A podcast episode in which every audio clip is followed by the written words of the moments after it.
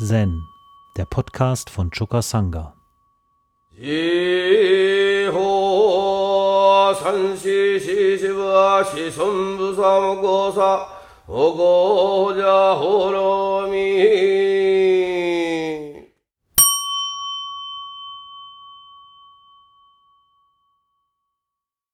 Okay, also im Rinzai-Roku unter dem Kapitel Vorträge, da steht im zehnten Abschnitt Folgendes. Dann sagte der Meister, heutzutage muss derjenige, der den Buddha Dharma studiert, wahre Einsicht suchen. Wer wahre Einsicht erlangt, wird nicht von Geburt und Tod beeinflusst, sondern geht frei seiner Wege oder er bleibt, wo er ist. Er hat es nicht nötig, nach dem Außergewöhnlichen zu trachten. Das, was außergewöhnlich ist, wird von selbst zu ihm kommen.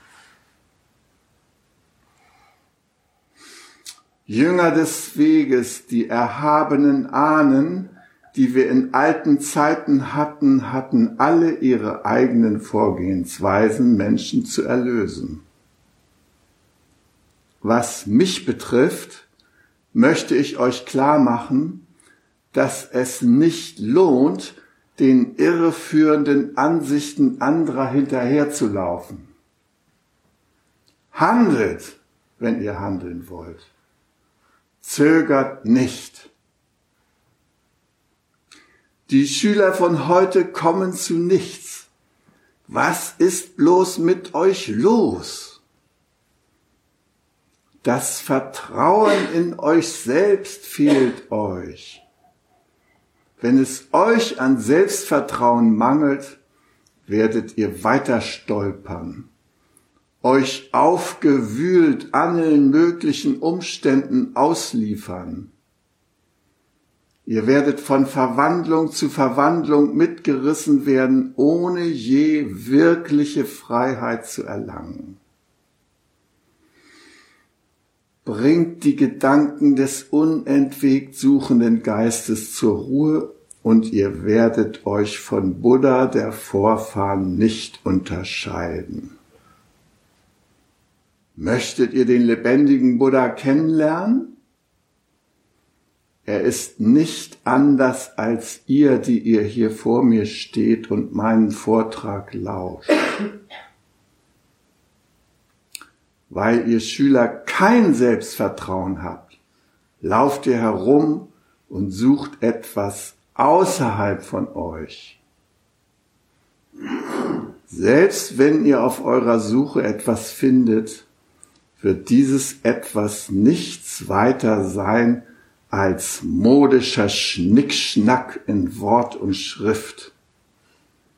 Am Ende wird es euch nicht gelingen, den Geist des lebendigen Buddha zu erringen. Macht keinen Fehler, ihr würdigen Chan-Menschen. Wenn ihr ihn hier und jetzt nicht findet, so werdet ihr während unzähliger Kalpas und Tausenden von Leben durch die Reiche irren, durch die drei Reiche irren und gefangen in den Klauen anziehender Umstände aus dem Schoß einer Eselin oder einer Kuh geboren werden. Ja, den Buddha-Weg gehen, den Zen-Weg gehen, das bedeutet nicht nur, wie Dogen gesagt hat, sich selbst zu erforschen, sich selbst vergessen, sich selbst erkennen in allen Dingen, von allen Dingen erleuchtet werden, mit allen Dingen in Harmonie kommen. das ist auch eine große Anfrage an unser eigenes Vertrauen. Sind wir bereit, dem Leben mit Vertrauen zu begegnen? Oder sind wir eher Skeptiker? Und trauen wir uns selbst über den Weg?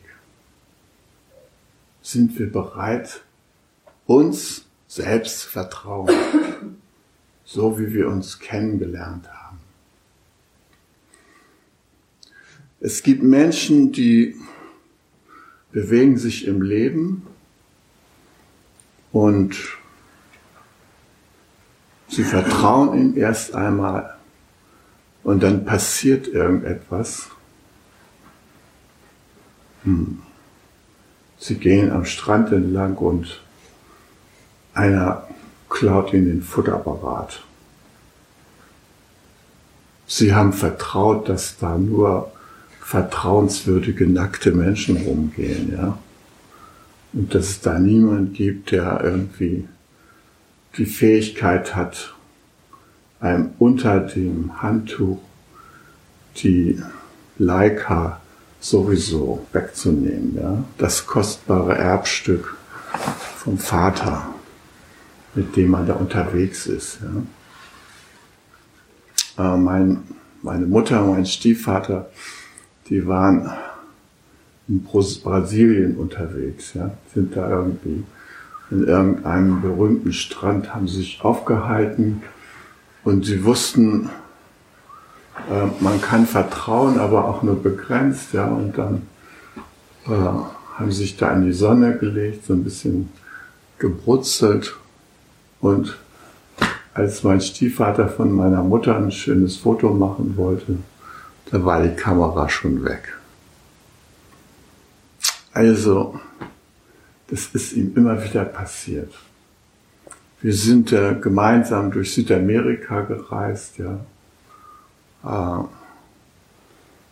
er hatte sein Portemonnaie hinten so in der Hinterntasche, ja, und ist mit seinem Fotoapparat durch den vollbesetzten Zug von Huancayo nach Lima gegangen. Ja. Hm, alles voll mit Indios und so weiter. Und äh, wenn man von Huancayo nach Lima fährt, dann kommt man über den Pass Tiquillo. Tiquillo liegt 4880 Meter hoch. Die Luft ist dünn äh, und man ist so ein bisschen im Nebel, ja, von der Höhenluft. Also kann nicht so klar denken, ja. Kurz und gut, nachdem wir Ticlio passiert hatten, war das Portemonnaie weg. Und das war an sich schon ein gewisses Drama, weil das Drama war noch erhöht, weil in, dem Dra in diesem Portemonnaie war der Samsonite-Schlüssel.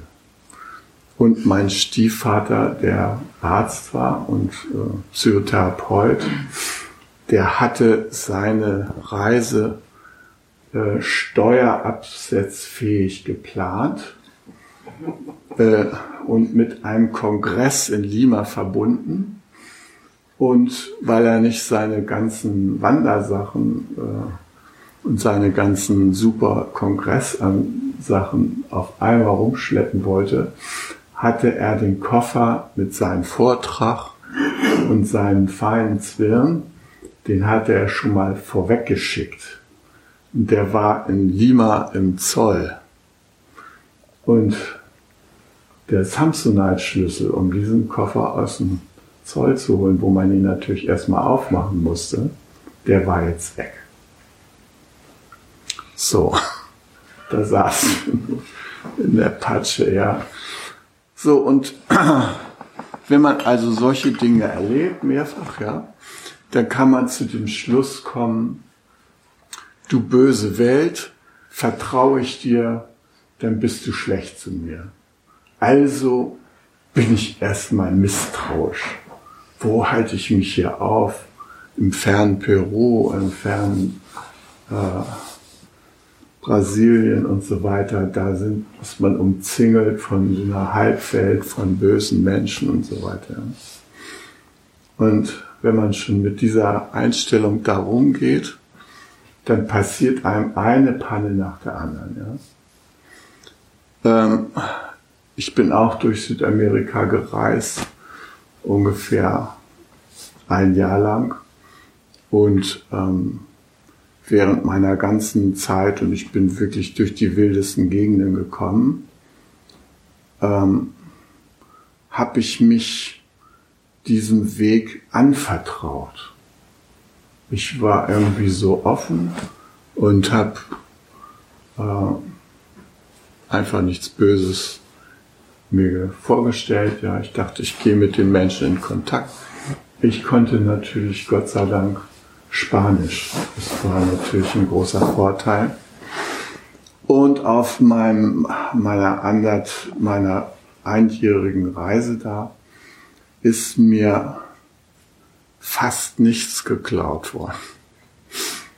Einmal war ich äh, an so einer Stelle, da äh, die Busse, die fahren da in der Nacht, wie man dann die Panamerikaner hochfährt, da fährt man manchmal so 1000 Kilometer am Stück und dann irgendwo in der Nacht da hält der Bus dann an und äh, dann gibt es so kleine Suppenküchen, die da so an diesen Bushaltestationen sind. Und da kann man irgendwie für ein paar Soles eine warme Suppe kriegen und dann kann man da weiterfahren. Ja, und da bin ich halt auch so ausgestiegen und habe mir so eine Suppe besorgt und mich da ein bisschen unterhalten. Dann bin ich wieder eingestiegen und ähm, als ich in Chiclayo angekommen war, war meine Karte weg. Also die, meine Peru-Karte. Das war allerdings eine dermaßen Kryptokarte, wo nichts drauf zu erkennen war. Also wenn man heute da durch das Land reisen würde, dann hätte man ja Google auf seiner Seite. Ja. Kannst du mit Google Maps, ich bin da, habe das nochmal nachverfolgt, ja, mit Google Maps. Ich bin äh, überall da nochmal reingegangen, wo ich gewesen bin und na, habe ich erst mal gesehen, was für tolle Gegenden ich bereist habe, ja, und was für Wege das alles waren. Konnte man da alles bestens sehen. Äh, zu meiner Zeit, als ich da gereist bin, das war so 74, 75, da gab es also eine Karte, die war dreimal so groß wie diese Papiere hier und die zeigte ganz Peru und Peru ist ungefähr na, schätzungsweise fünf bis zehnmal so groß wie Deutschland flächenmäßig. Und ihr könnt euch vorstellen, wenn das Straßennetz auf so einer kleinen Kante abgebildet ist, da kann man da so gerade sehen, dass Chiclayo im Norden liegt und Piura noch weiter nördlich und Arequipa mehr im Süden liegt und Cusco ein bisschen im Osten und sowas, ja, aber so mehr Information gibt eigentlich die Karte nicht. Man ist mehr darauf angewiesen, was einem die Mitreisenden erzählen. Ja? Die Mitreisenden sagen einem schon, was los ist. Das geht da nicht so mit Smartphone mal eben kurz äh, irgendein Hotel buchen oder sowas. Nee, da fährst du mit irgendwelchen Leuten auf der Lastwagenfläche äh, rum und äh, während man da durch den Mond und die kalte Nachtluft fährt, erkundigt man sich schon mal, wo man so am nächsten Morgen wohl ungefähr ankommen wird und wo man sich da wohl am besten umguckt, um was zu essen zu finden und übernachten zu können. Ja? Dann erzählen einem die anderen Reisen, was da so los ist. Also ich fühlte mich da auf dieser Reise wirklich ähm, sehr sicher und mein Vertrauen wuchs. Allerdings, als ich angefangen habe, diese Reise, da bin ich äh, äh, nach Barcelona gefahren und ähm, ich habe mir eine Schiffsreise genommen nach Südamerika. Meine Idee war, wenn ich da ähm, 24 Tage unterwegs bin, dann lerne ich bestimmt Leute kennen und die können mir dann in dem Land, wo ich ankomme, schon mal die ersten Tipps geben, was ich da machen kann. Ja. Und ähm, ich hatte meine, mein gesamtes Reisegeld, das hatte ich in Cash bei mir. Ähm, und das hatte ich mir so um Bauch gewohnt, so eine kleine Tasche, ja. Und dann äh, ging ich da die Ramblas, heißt so eine Hauptstraße, die zum Hafen runtergeht in Barcelona. Ich die Ramblas da runtergegangen und ähm, auf das Schiff konnte man noch nicht rauf. Das war zwar schon gelandet da. Das kam aus Genua, aber ähm, man kam da nicht rauf. Ich musste noch bis zum nächsten äh, Vormittag warten und dann habe ich mich da in so ein Straßencafé gesetzt, ja. Und äh, ich hatte da meinen Kaffee mit Milch bestellt und hinter mir, ja, hörte ich, wie so ein Hehler mit seinem Abnehmer da diskutierte. Der hatte so ein Juwelier überfallen und lauter Schmuckstücke und ich dachte, das ist schon, schon gefährlich, da überhaupt hinzugucken oder so zu tun, als ob man was versteht, ja. Also, das war mir schon nicht so ganz wohl. Und dann hatte ich gedacht, naja, da am Hafen, da gibt's bestimmt irgendwas, wo man übernachten kann. Das einzige Ding, was da noch Plätze frei hatte, das war das Hotel Palermo. Vor dem Hotel Palermo, da war so eine Type, so wie ich mir die Mafia-Leute immer vorgestellt habe, so mit an jedem Finger so dicke Goldringe, ja. Und so, und er sagte, na ja, da oben kann ich schlafen und so. Und ähm, dann bin ich da in mein Zimmer gegangen. Man konnte das Zimmer nicht abschließen, ja. Weil so bei manchen Klos gibt es so einen kleinen Haken, den man so einhaken kann, damit die Klotür nicht gleich aufspringt, wenn da einer an der Tür so klopft, ja. Also so ein Ding war da, aber da hätte man einem leichten Schubs an die Tür wäre man drin gewesen und so. Ne?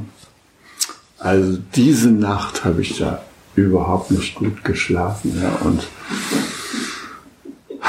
am nächsten Morgen, ja, ich habe dann so überlegt, ich hatte mich abgemeldet zu Hause und habe gesagt, so, in, äh, ich werde mich dann von Peru aus wieder melden. Ja. Kein Mensch wusste, wo ich war. Ja, und wie gesagt, also die modernen Kommunikationsmittel standen mir auch nicht zur Verfügung. Ja, ich dachte, wenn dich da jetzt einer abmurks in der Nacht, die die Teile wegnimmt, das kriegt ja kein Schwein mit. Ja?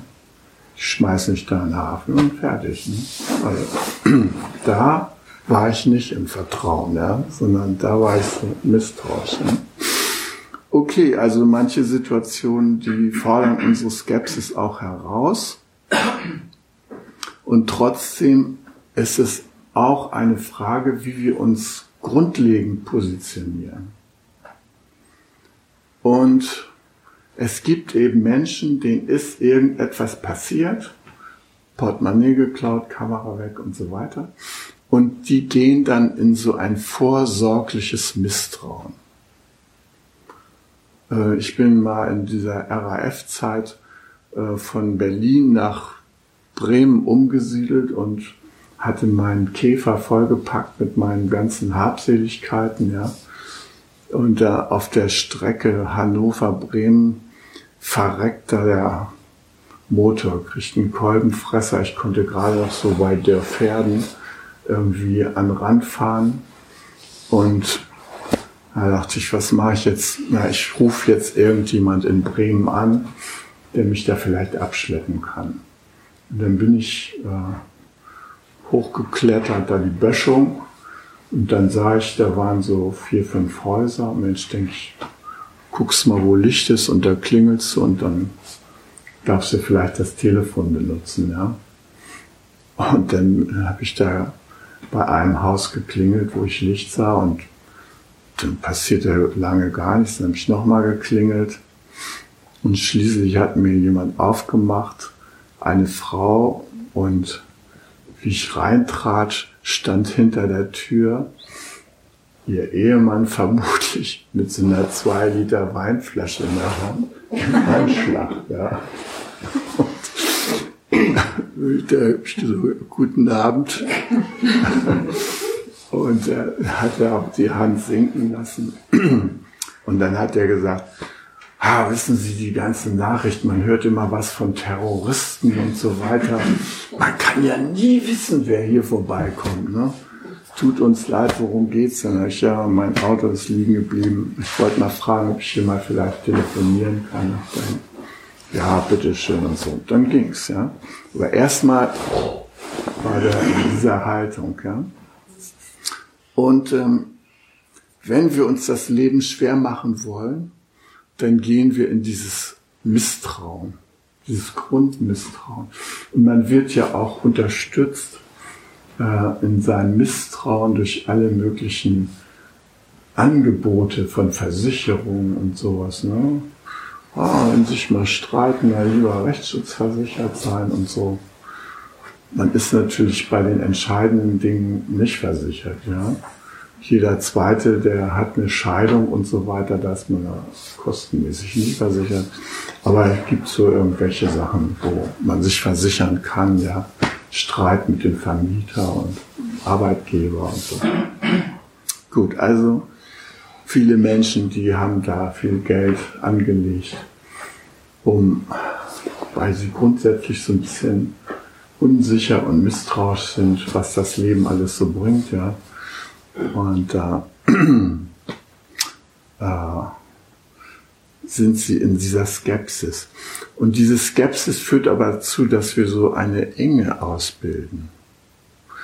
Und diese Enge, ja, die umklammert so unser Herz. Und äh, wenn wir dann anderen Menschen begegnen, dann scannen wir die erstmal ab. Sind das vertrauenswürdige Personen oder so?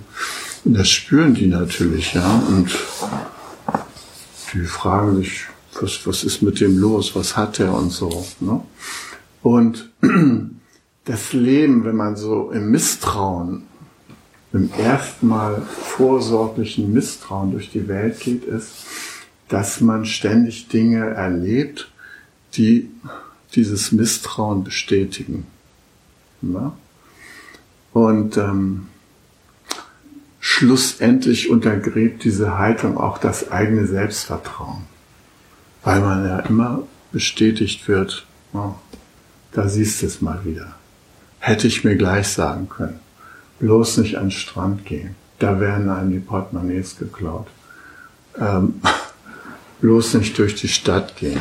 Da nehmen sie die Handtasche ab. So, diese Haltung, ja, und das wenn das so zum, zur Lebensmelodie wird, das macht einen eng und untauglich den Wundern des Lebens offen zu begegnen. Und dann gibt es natürlich die Menschen, die erstmal auf Vertrauen setzen. Und die werden auch betrogen. Und denen wird auch was geklaut oder mal was weggenommen. Es geht auch nicht immer gut. Aber wenn man grundsätzlich erstmal im Vertrauen ist, dem Leben mit einem Vertrauensvorschuss begegnet, dann lebt es sich trotzdem ganz anders, als wenn man in diesem Misstrauen ist. Und man erlangt auch ein viel größeres Selbstvertrauen. Und äh, das ist auch wichtig für unsere Übung hier. Es ist wichtig, dass wir so eine Art Vertrauenscheck machen. Vertrauen wir uns selbst? Sind wir uns gegenüber skeptisch? Da wird von Buddha-Natur geredet. Was ist denn das? Und habe ich das wirklich? Ja, jeder kann das haben, aber ob ich? Und ob ich dazu Zugang habe? Und so.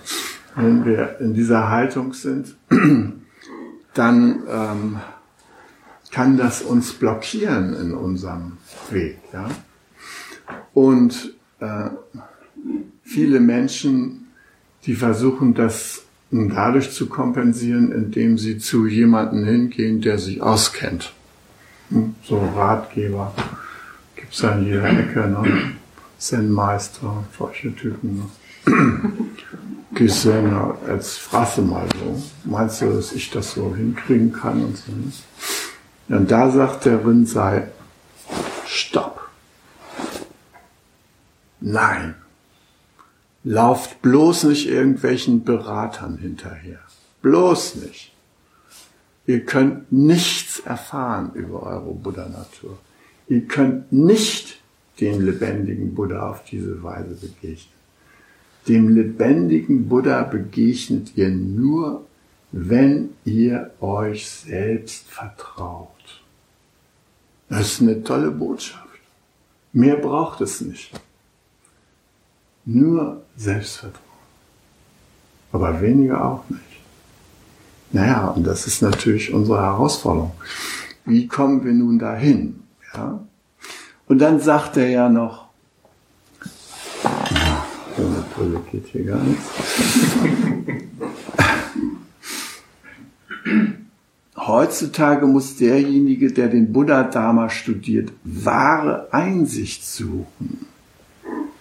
Ja, wahre Einsicht suchen. Also die Welt tief verstehen und sich selbst tief verstehen. Das ist natürlich ein Prozess, den wir die ganze Zeit ähm, für uns bemühen. Ja, wir versuchen ständig unsere Einsicht zu vertiefen. Und da gibt es manchmal so Einsichtslöcher, wo wir blind sind und es nicht wissen, dass wir blind sind.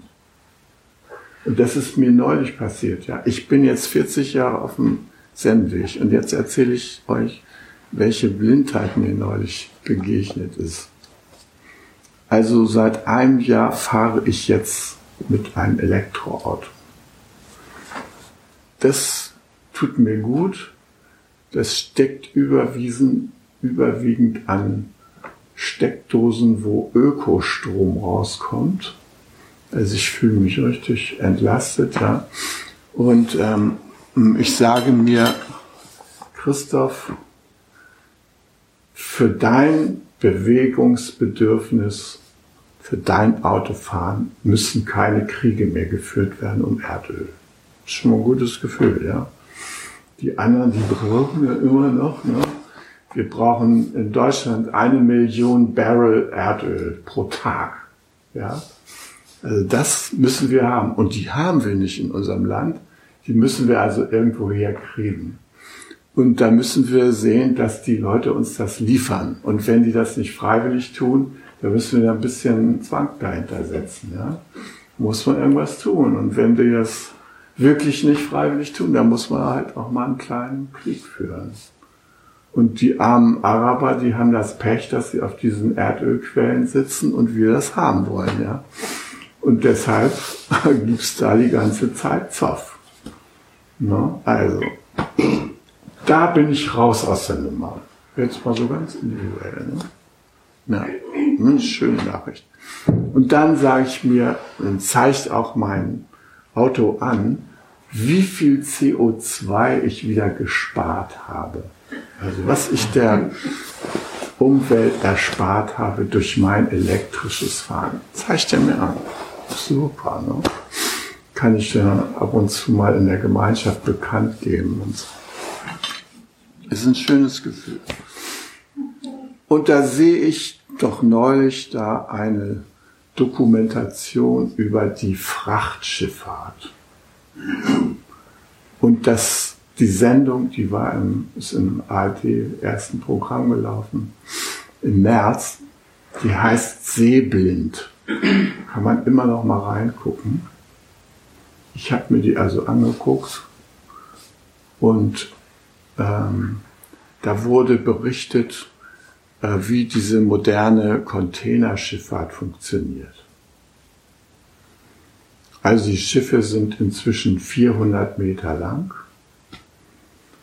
Da sind dann 20 Seeleute drauf, vorwiegend Filipinos, die da so eine Art Gefängnis bewohnen auf ihrem Schiff die 96 Stunden die Woche arbeiten und äh, da gibt es keine großartigen Beschränkungen für deren Arbeitsbedingungen. Und ähm, das mit den Filipinos, das hätte ich ja noch hingenommen. Aber diese Schiffe, die verbrauchen und verbraten als Treibstoff den letzten Dreck, nämlich alle Ölabfälle, die wir so abscheiden. Ja? So, wenn wir 30.000 Kilometer mit unserem Auto gefahren sind, Ölwechsel machen, dieser Kram, ne, das kommt alles in die Schweröl äh, rein. Ja? Und das wird dann auf See verbrannt.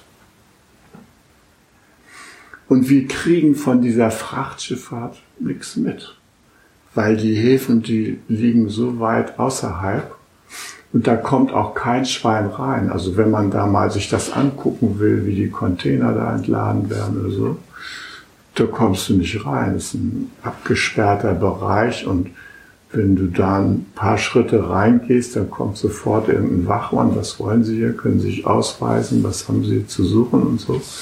Kommst da nicht rein. Und das geht dann irgendwie von den Schiffen auf die LKWs und dann auf die Autobahn und die sind dann verstopft, das kennen wir. Da begegnen wir der Sache wieder, aber vorher nicht. Und in dieser Sendung, da wurde gezeigt, wie einer so ein Jackett kauft und da hat der Käufer die Verkäuferin gefragt, sagen Sie mal, wo kommt dieses Jackett eigentlich her? Und wie gesagt, äh, da können wir mal eben im Innenfutter nachgucken, das steht da drin. Da haben die da nachgeguckt. Made in Bangladesch. Ah, es kommt aus Bangladesch. Naja. Aber er wollte wissen, wo kommen die anderen Bestandteile dieses Jacketts eigentlich her, außer diesem Futterstoff, ja, oder der Außenhülle. Und ähm, sind dann in ihrer Recherche nachgegangen, woher die einzelnen Bestandteile dieses Jacketts eigentlich herkommen. Und die kamen aus zig verschiedenen Ländern. Ja, die Knöpfe aus Vietnam, irgendwelche Plastiksachen aus Deutschland und weiß der Himmel was. Ich habe mir nicht die ganzen Länder gemerkt, aber eine Sache war klar. Die Jacke und ihre Bestandteile haben auf dem Wege zum Käufer 49.000 Kilometer zurückgelegt. Naja, und das machen diese Frachtschiffe möglich, die auf der ganzen Welt rumkreuzen. Und der Frachtanteil für so eine Jacke liegt dank der besonderen Bedingungen dieser Schifffahrt und der Menschen, die da arbeiten und der Umweltstandards, die niedrig sind, liegen die Kosten in der Größenordnung einer U-Bahn-Fahrkarte.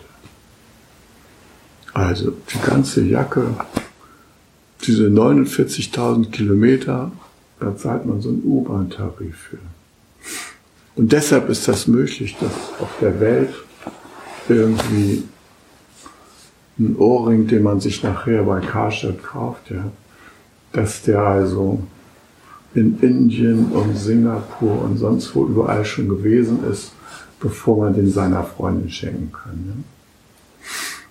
Naja, äh, was ich aber besonders schockierend fand, war, dass diese Frachtschiffe ähm, ähm, Gifte in die Atmosphäre ausstoßen, ja, durch diese Abgase, die sie ja verbrennen, die ein Schiff verunreinigt die Atmosphäre genauso viel wie 50 Millionen Autos. 50 Millionen.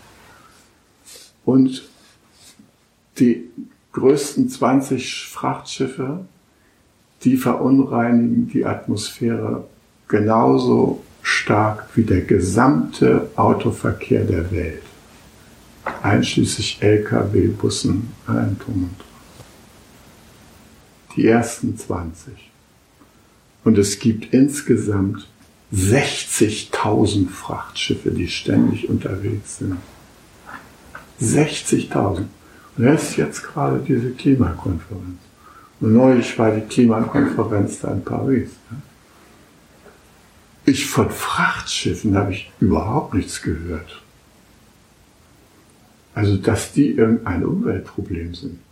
Also, dass mein Mercedes, den ich da bisher gefahren habe, dass der ein Umweltproblem, das habe ich an jeder Ecke gehört. Und dass Dieselgate ein unglaubliches Problem für die Welt ist, das habe ich auch alles schon mitgekriegt.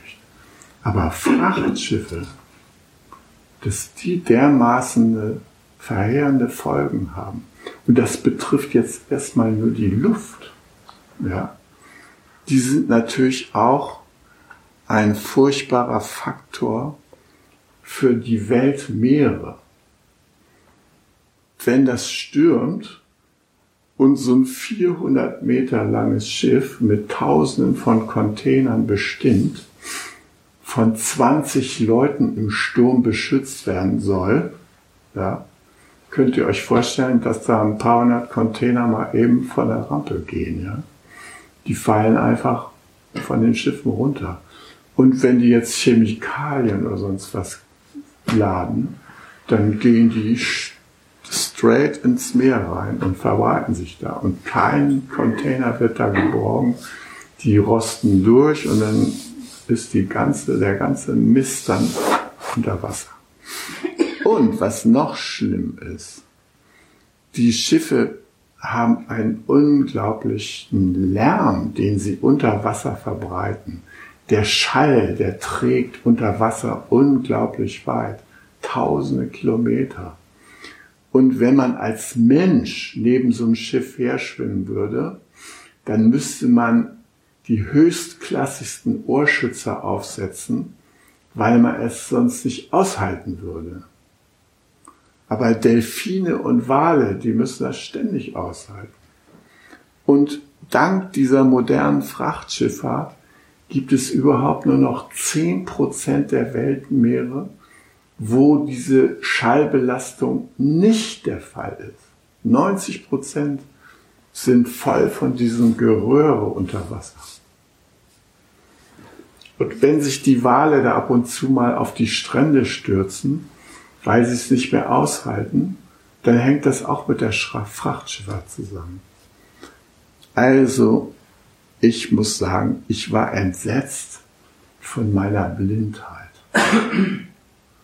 Von meiner Blindheit, du kaufst da irgendwas harmloses in irgendeinem Geschäft, da steht da irgendwie drauf Bangladesch, Vietnam, sonst was, ja. Und das ist alles nur möglich, Kraft dieser wahnsinnigen Frachtdinger, die da um die Welt fahren. Ja? Und du hast keine Ahnung davon, dass du dazu beiträgst. Keine Ahnung. Und ähm, ja, also mich hat das sehr nachdenklich gemacht. Und ich habe gedacht, man muss eigentlich seine Energie jetzt mal darauf verwenden, diese Frachtschiffe irgendwie in Ordnung zu bringen, dass sie da nicht mehr so die Luft verpesten, sowas alles mal.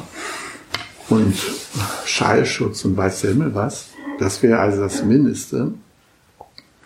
Naja, und in dem Film wurde auch berichtet, dass es natürlich eine UNO-Organisation gibt, die sich um die Arbeitsbedingungen und die Umweltstandards dieser Frachtschiffe sorgt. Allerdings sind die Stimmrechte in dieser Organisation so verteilt, dass sie sich nach der Tonnage äh, richtet, die unter der jeweiligen Flagge des Landes läuft. Und die Tonnage dieser Frachtschiffe, die da bewegt werden, die wird unter anderem oder vor allem läuft die unter zwei Flaggen nämlich Panama und Liberia. Und einmal im Jahr treffen sich die Räder der Welt, ja, die Großreedereien und die Vertreter Panamas und Liberias in diesem Umwelt- und Arbeitsschutzorganismus der UNO. um sich zu versichern, dass an den Standards nichts verändert wird, damit es weiterhin gut läuft mit dieser Frachtschifffahrt. Ja? Also, und wir alle, wir haben keine Ahnung davon. Wir sind alle betroffen. Und was man auch nicht weiß, ist, dass diese giftigen Abgase von diesen Schiffen, dass die sich natürlich nicht nur in Meeresnähe ausbreiten, sondern natürlich auch weit ins Inland hineindriften. Ja? Also es gibt in der Nähe von New York gibt es so einen Containerhafen, wo sehr viel umgeschlagen wird, was da an der amerikanischen Ostküste importiert wird. Und ähm, die Stadt, die um diesen Containerhafen herum gebaut wird, da ist jeder Vierte leidet so schwer an Asthma, dass er immer mit so einem Zeug rumlaufen muss, mit so einem Spray, damit er sich da überhaupt am Leben halten kann. Ja? Und solche Bedingungen werden da verbreitet. Also das alte Thema des Buddha, Gier, Hass, Verblendung, dem begegnen wir in unserem normalen Konsumverhalten. Ja? Und ich finde es unglaublich wichtig, dass wir das lernen, die wahre Natur unseres Konsums zu erkennen. Dass wir wahre Einsicht in, den, in die Wirklichkeit an der Stelle tatsächlich haben. Ja? Und dass wir es nicht vor uns verschleiern lassen. Und das ist, meine ich, auch eine Aufgabe von uns als Buddhisten, da genau hinzugucken. Davon nicht die Augen zu verschließen. Ja, ich meine, wir befassen uns die ganze Zeit mit Klärung des Geistes und der Geistesgrundlagen und allen möglichen, ja. Und dann gibt es da so einen gravierenden Fall und wir haben keine Ahnung davon. Ich wette, ihr wusstet das alles nicht dass die 20 größten Pötte den gesamten Auto, über den Autoverkehr, der wird verhandelt und gemacht und so weiter, ja. Nee, das ist bei weitem gravierender, was da läuft, ja. Kaz Tanahashi, der ist hingegangen äh, und hat ein japanischer Künstler und Friedensaktivist, ja, der im Togenji unsere Schilder bemalt hat bei der Betriebseröffnung. Und Kars, der hat ähm, berichtet und einen kleinen Film uns auf YouTube gezeigt, wo sie in Los Alamos mit verschiedenen Gruppierungen, Friedensgruppierungen, äh, zu den Produktionsstätten der Atombomben gegangen sind. Ja. Dieses Los Alamos ist so ein nettes Städtchen. Die Leute laufen da cool rum, ja, locker, Ne? Niemand verklemmt. Und die arbeiten da für die Atombombenindustrie. Und die sind dahin gegangen und haben den Zufahrtsverkehr begleitet mit Plakaten. Erwacht zur wahren Natur eures tödlichen Tuns. Und jeder von denen, der da arbeitet, der hat eine Ausrede, sagt, ich, ich mache nur die Plastikknöpfe, ja. Und der andere sagt, ja, was ich da mache, ne? irgendwie so ein äh, paar Kugellager und so weiter. Ne? Nee, alles zusammen ist Death Industry, Todesindustrie. Und gerade wird ja wieder die ganze Atomwaffenarsenale werden ja modernisiert. Übrigens auch bei uns. Und bei uns gibt es zwei Parlamentsbeschlüsse, dass auf deutschem Boden keine Atomwaffen mehr stationiert werden dürfen. Und die Amis statten jetzt ihre Atomwaffen, die bei uns stationiert sind, mit der 20-fachen Schlagkraft aus. Und es interessiert niemanden. Death Industry ist direkt bei uns vor der Tür. Ja, die Dinger werden, äh, scheint's wieder gebraucht. Man muss da wieder mit drohen können. Also, was machen wir als Buddhisten? Sagen wir, oh, ich gucke nach innen. Mich interessiert nur mal das Wesen meiner eigenen Buddha-Natur. Nee, können wir nicht sagen. Das Wesen unserer eigenen Buddha-Natur greift zu weit. Wir sind in einem großen Verbund. Und wenn wir den nicht sehen und nicht tief verstehen, dann kann auch unser Handeln nicht wirksam werden. Und Rinzai sagt, handelt! Hört nicht irgendwelchen Predigern zu, geht mit eurer Natur, mit eurer Einsicht in Kontakt und handelt, zögert nicht, handelt. Ja, das tun wir. Das können wir tun. Auf jeden Fall erstmal richtig hingucken. Und das hat mich sehr innerlich bewegt, ja. Und ähm, die große Gefahr, die ich sehe, ist, dass man seine Einflussmöglichkeiten kleinredet. Dass man sagt, ja, was soll ich denn da schon machen? Ich kann ja nichts machen. Siehst ja, kaufst dir sogar ein Elektroauto und was hast du gedacht, was bewirkt das und was bewirkt es in Wirklichkeit? Hättest mal lieber das Geld in eine Kampagne gegen die Frachtschifffahrt gesteckt. Oder so. Könnte man ja denken. Also, das ist ein echtes, eine echte Herausforderung, mit der wir da zu tun haben, ja. Und sie verlangt Vertrauen in unsere eigene Kraft. Es ist wichtig, dass wir unserer eigenen Kraft vertrauen. Es ist wichtig, dass wir auch als Sangha in die Kraft unserer Sangha vertrauen, ja. Wir sind wunderbare Netzwerker. Und es ist wunderbar, dass wir diesen Kontakt miteinander haben. Und es ist wunderbar, dass wir uns gegenseitig informieren können und dass wir auch zusammen handeln können und dass wir auch äh, kleine Bewusstseinsinseln überall aufbauen können. Ich weiß und habe das auch selber schon in T-Shows gesagt, dass es sehr schwierig ist, wenn man einer äh, Verblödungsindustrie sich gegenüber sieht, die mit tausendmal mehr Möglichkeiten ausgestattet ist finanziell als beispielsweise unser Bildungssystem. Ja? Sie war einfach mehr Mäuse und können uns mehr verkaufen an äh, benebelnden Informationen. Ja? Na, in den USA ist der Werbeetat bei weitem größer als der äh, das, was in die öffentlichen Schulen gesteckt wird.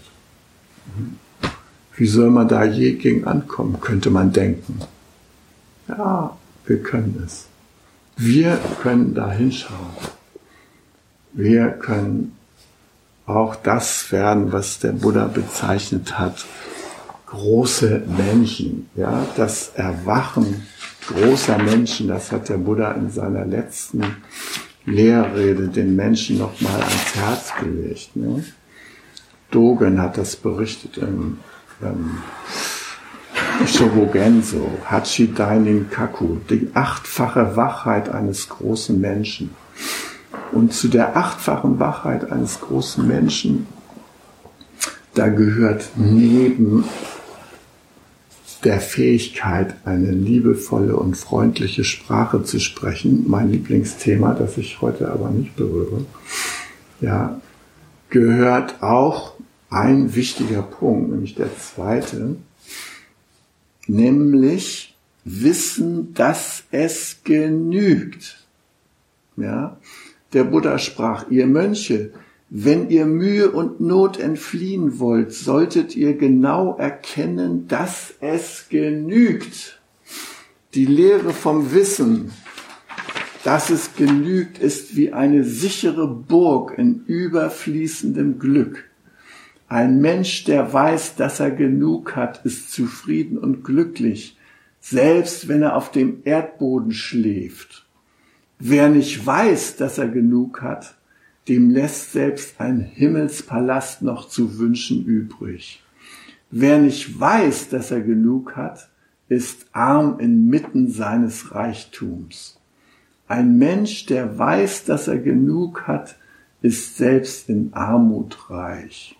Wer nicht weiß, dass er genug hat, wird ständig von seinen fünf Sinnen hin und her gerissen und bemitleidet von dem, der weiß, dass er genug hat. Das heißt zu wissen, dass es genügt. Das heißt, der Buddha hat acht Punkte für diese erwachten Wesen. Das heißt für die Wesen, die wissen, dass Einsicht und tiefes Verstehen ein Segen ist für uns selbst und für unsere Mitgeschöpfe. Ja. Und das Dollste, was er uns überliefert hat in diesem kleinen Satz, ist, wir haben die Möglichkeit, Maß zu halten. Das ist keine Hexerei. Wir müssen uns klar machen, was genügt. Musst du jedes Jahr ein neues iPhone haben? iPhone 7 ist jetzt raus. Ja, also nichts wie hin. Schnell mal eben 600 Euro locker machen. So ein Scheißding, ja. Also, das ist möglich, aber man kann es nirgendwo äh, im öffentlichen Raum hören. Im Gegenteil, die Bundeskanzlerin wünscht eine höhere Wachstumsrate. 1,5 Prozent ist zu wenig. 3 Prozent wäre wünschenswert. Ihr müsst euch mal vorstellen, was das bedeutet. 3% Wachstum über 100 Jahre, ja. Das ist eine Verzwanzigfachung der Kühlschränke und Fernsehapparate, die ihr dann konsumieren müsst. Ja? Oder sonstige Surrogate. Also, wohin soll das führen? Maß halten. Es ist möglich. Wir können es. Wir müssen es nur verstehen und umsetzen. Das können wir gemeinsam als Sangha tun. Als Sangha können wir uns daran erinnern. Man braucht nicht alles, was man glaubt, dass man es braucht.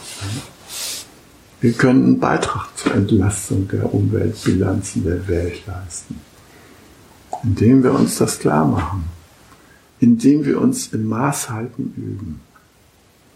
Naja, ich will ja nicht ummoralisieren. Die Welt ist schön, wie sie ist und voller Wunder. Und der schöne, große, Deck, gut gedeckte Tisch bei Ute und Stefan gestern Abend hat uns allen sehr gut getan. Conny wird mir beipflichten, dass das zu seinem guten Nachtschlaf ein ganz großer Beitrag heute war. War alles aus der Region. Alles aus der Region. Es hat wunderbar geschmeckt. Wir wären allerdings wahrscheinlich auch mit weniger ausgekommen.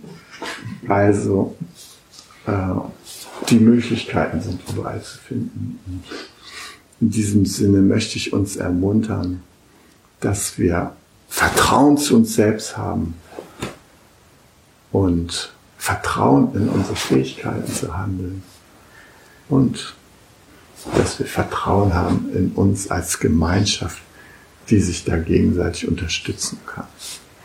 Hi.